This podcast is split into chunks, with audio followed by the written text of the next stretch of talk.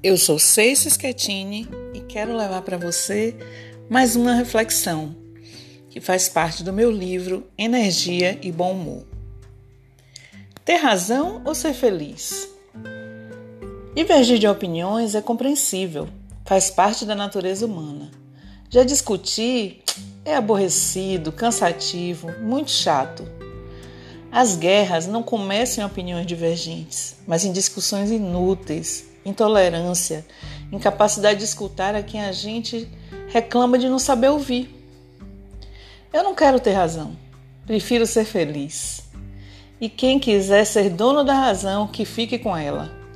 Ser dono da razão é igual a ser dono da verdade, ilusório, relativo e passageiro, pois a razão não suporta ser aprisionada.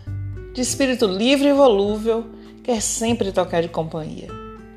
Que Deus me mantenha em equilíbrio e com paz de espírito, e que me faça incansável na árdua missão de me retirar de discussões inúteis, mesmo quando for atiçada a estar dentro delas. Ter razão ou ser feliz? Vou ficar com a segunda opção. E quem quiser que se abrace com a outra. Pense nisso. Um beijo.